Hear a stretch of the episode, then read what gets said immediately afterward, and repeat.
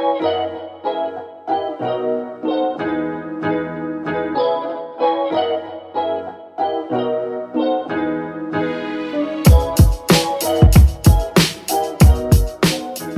muy buen saludo a todos. Bienvenidos al Lobby de Medicina, el podcast promocionado por la Asociación de Estudiantes de Medicina, con su servidor, Diego Sousa.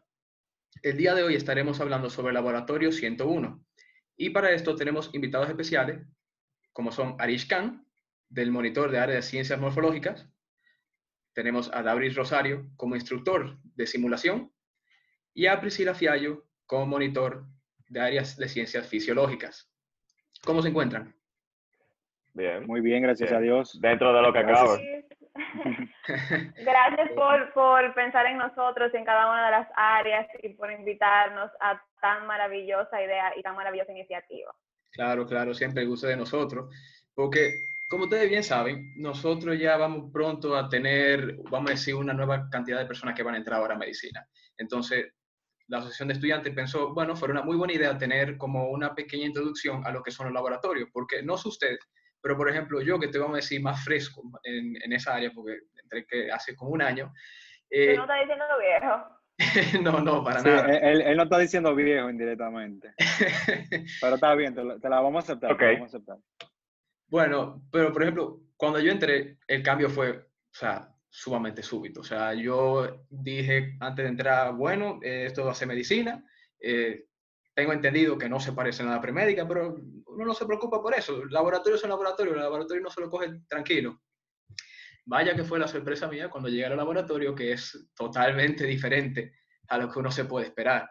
Entonces, para eso también tenemos, vamos a decir, un par de preguntas para ustedes, que, bueno, si me la pudieran responder, fuera, vamos a decir, perfecto para aquellos que van a entrar ahora y que no se lo encuentren tan repentino, tan súbito como yo lo hice.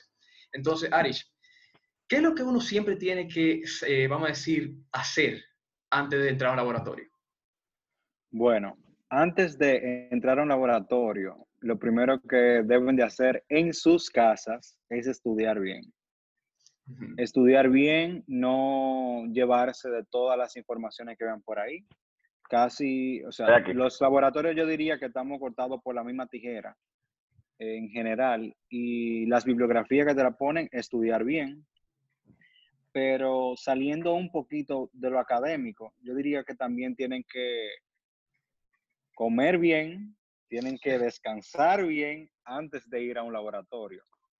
Entonces, para mí eso es bien importante. Eso último que tú mencionas, uno diría, ah, no, eso se cae de la mata, pero hay veces que uno se- es difícil, es difícil descansar, estudiar, Sí, comer. sí, sí, pero yo entiendo que hay que sacar el tiempo, porque si no, uno no rinde de la misma manera. Todas esas horas que tú estudiaste se te fueron a pique. Sí. Entonces, también minutos antes entrar, mucha gente lo toma para estudiar.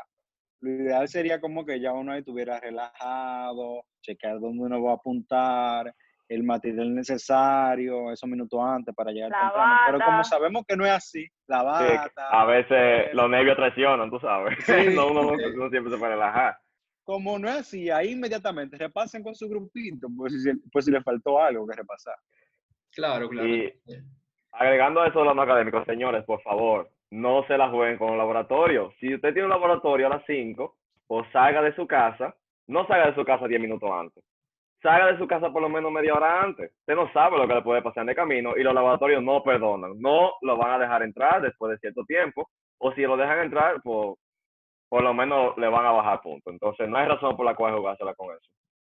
Mira, es muy curioso que tú digas eso, porque en verdad, Laura, yo quisiera entonces que tú me dijeras, como tú estás tan, vamos a decir, informado en ese tipo de temas y recomendaciones, ¿qué es lo que yo nunca debo hacer antes de yo entrar a un laboratorio?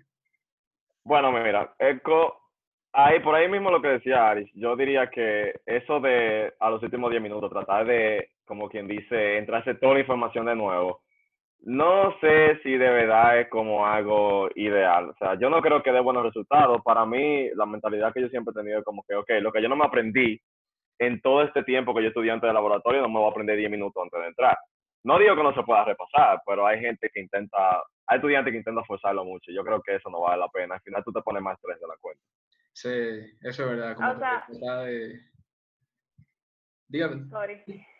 No, no, Eh, como que para agregar algo ahí también, o sea, hay que, en el laboratorio también algo muy importante es llegar con la base. Hay que leer, no, o sea, leer hasta tres horas antes no va a ser suficiente porque ahí ni siquiera el 25% del material ustedes lo van a poder retener. O sea, hay que estudiar con tiempo y sobre todo tratar de aprovechar lo que ustedes aprendieron en teoría para llegar al laboratorio al menos con la base que ustedes vieron en teoría. Y aparte de eso, y obviamente de cumplir las reglas que se mencionan en cada laboratorio, para cada laboratorio, que son básicamente las mismas para todos los laboratorios, también es súper importante, y es algo que muchas veces todos fallamos en eso, eh, llegar con una actitud mental positiva.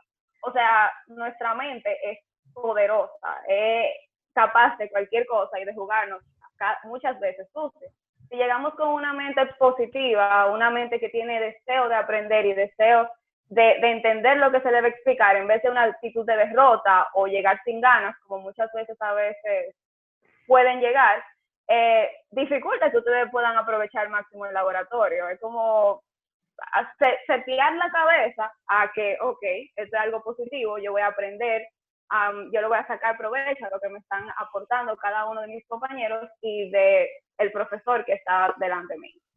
Bien. Sí, eso, eso que dice Priscila es muy interesante y tiende a pasar mucho en los laboratorios.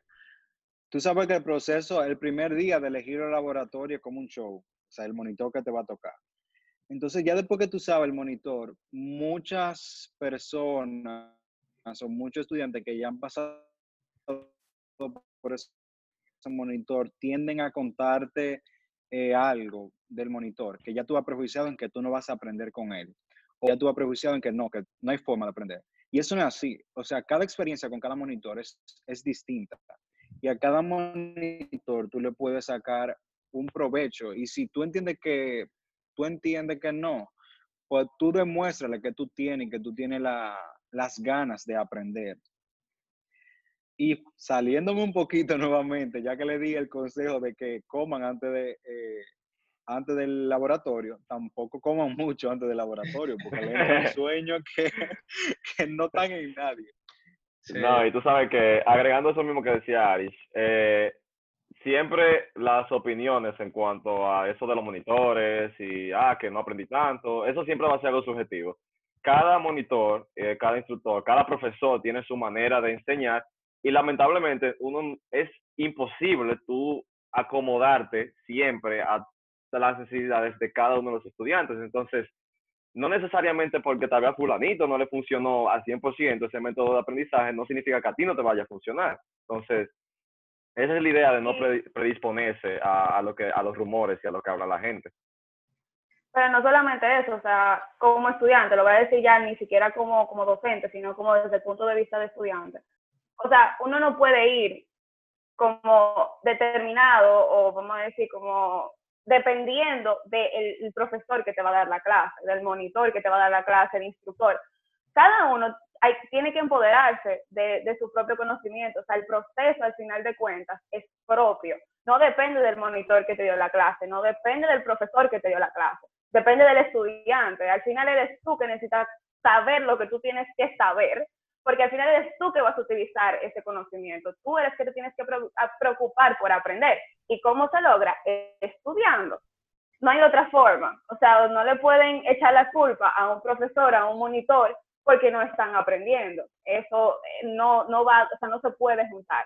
Lo más importante es que cada quien sepa que tiene que ser autodidacta en este proceso, aparte de apoyarse y dejarse guiar por sus profesores y sus docentes de cualquier tipo que sean, ya sea de práctica o ya sea de teoría. Sí, Sí. Mientras más uno avanza en la carrera, y mientras más uno avanza en la carrera, más uno se da cuenta que esto es la gran parte es autopedagógica, ¿verdad? Sí, es- usted tiene mucha razón con eso, en el sentido de que es muy importante. O sea, el profesor o el docente, monitor, profesor, docente, guía, quien sea, son esos, una guía. Ellos son los que te encaminan a ti. Ahora, más bien, el verdadero trabajo, el verdadero progreso lo alcanza uno como estudiante. Eso es algo que ustedes tienen, que estoy muy de acuerdo con ustedes.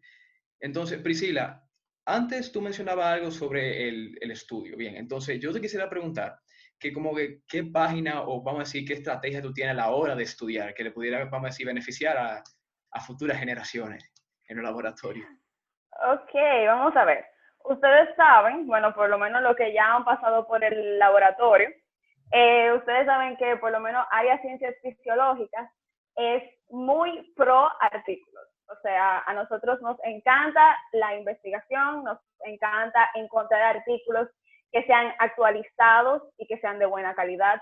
Eh, y, o sea, al final de cuentas, como profesionales futuros que vamos a hacer, de donde tenemos que basarnos y guiarnos es de artículos, porque eso va a ser lo más fidedigno a la hora de nosotros poder seguir actualizándonos como médicos. Eh, pero aparte de eso, se coge el amor a esos artículos que muchas veces en las mismas bibliografías de los protocolos como adicional lo pueden encontrar.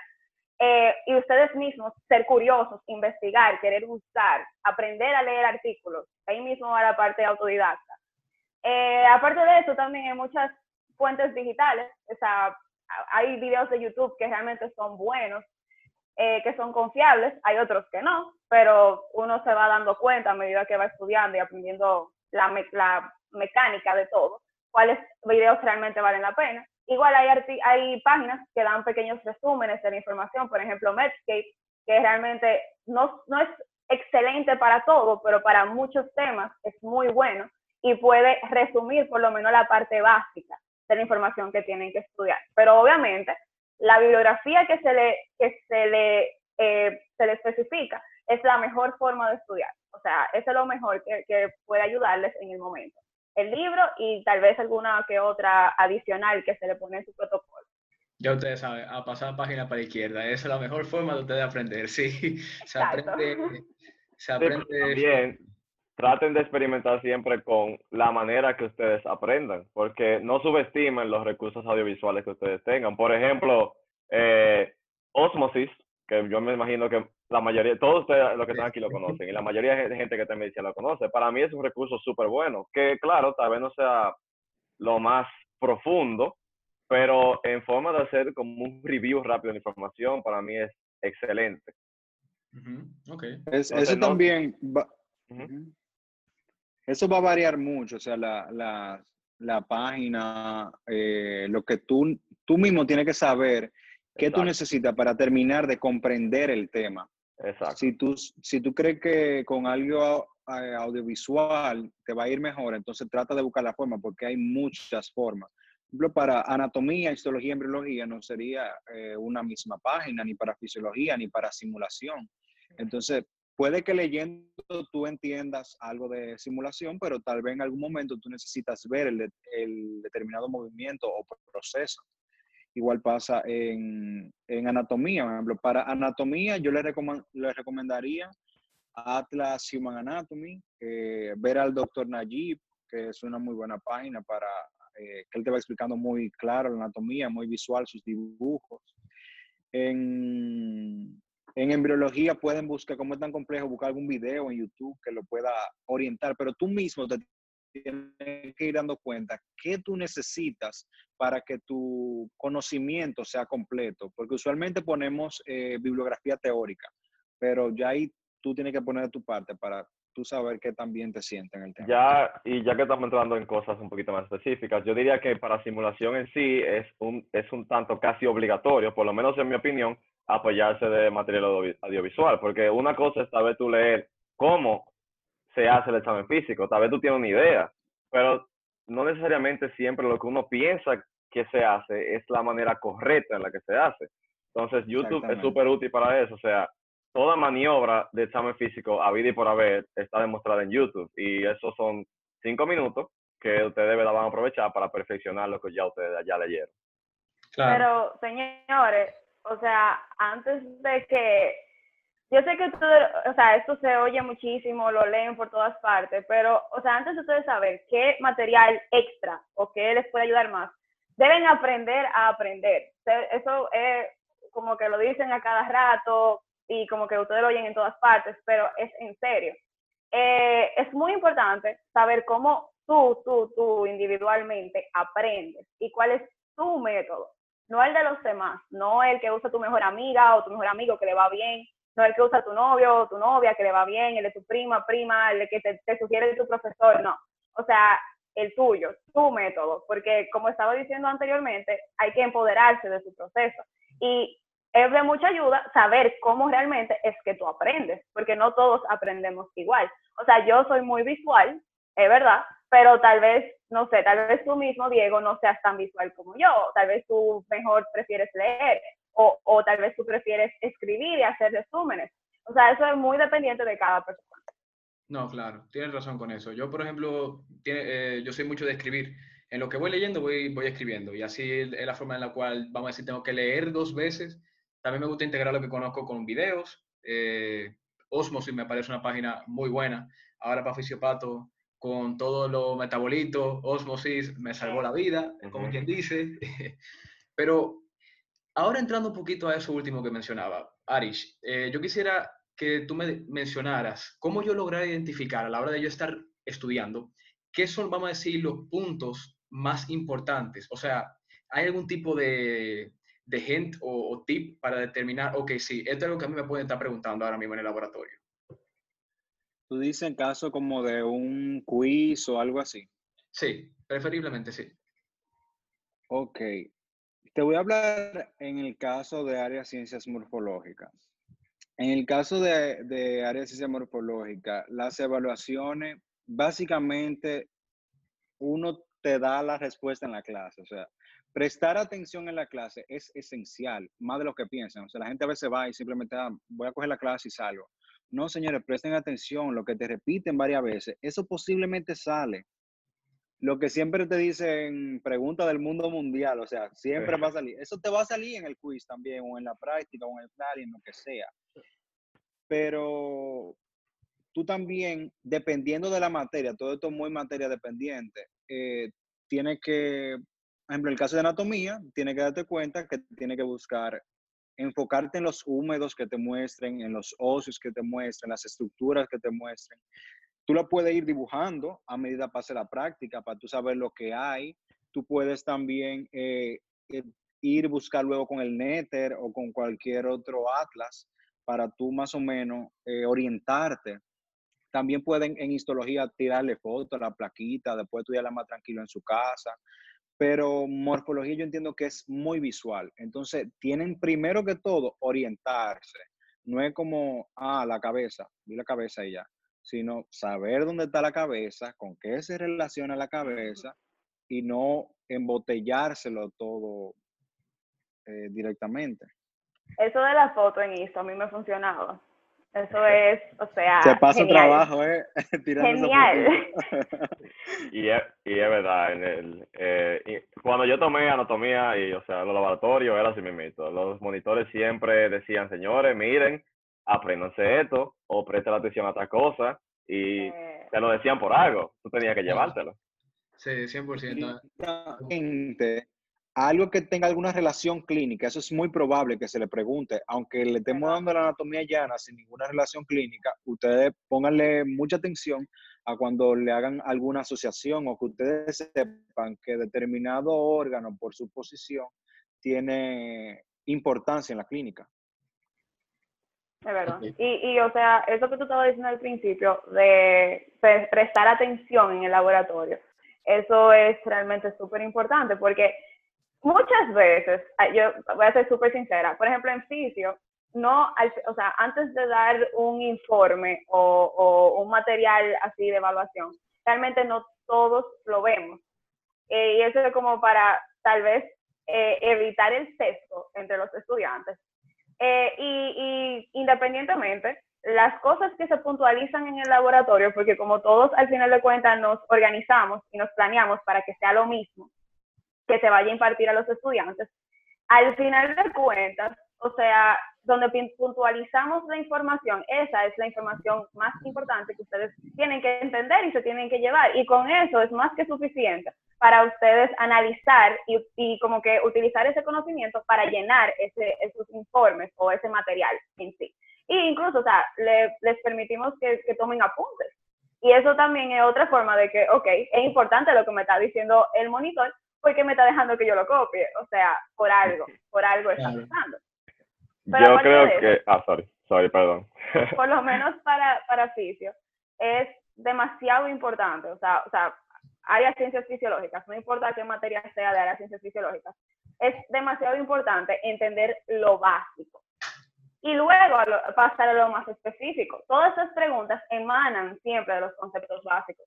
Y, y, o sea, eso, más integrar los demás conocimientos, o sea, eso es lo más chulo que, que, se puede hacer. O sea, es ver cómo las demás materias que nos están dando en el mismo semestre y que nos han dado anteriormente, todas se pueden relacionar y se pueden integrar. Sí, sí, cuando ustedes estudian, pueden responder por qué ocurre algo en el cuerpo, para qué y cómo. Bueno, pues ustedes están listos para coger eh, cualquier material de evaluación que se le vaya a, dar. Y créanme que de verdad, o sea, esa forma de estudiar y esa forma de tratar de entender los conceptos no va a pesarles nunca en el futuro. Al, al revés, no hacerlo de esa manera sí les va a pesar en el futuro. Eh, y, y, al final de cuentas llega un punto que ustedes por default saben que es importante y que deben obviar. Y, eso solamente ustedes lo van a lograr leyendo.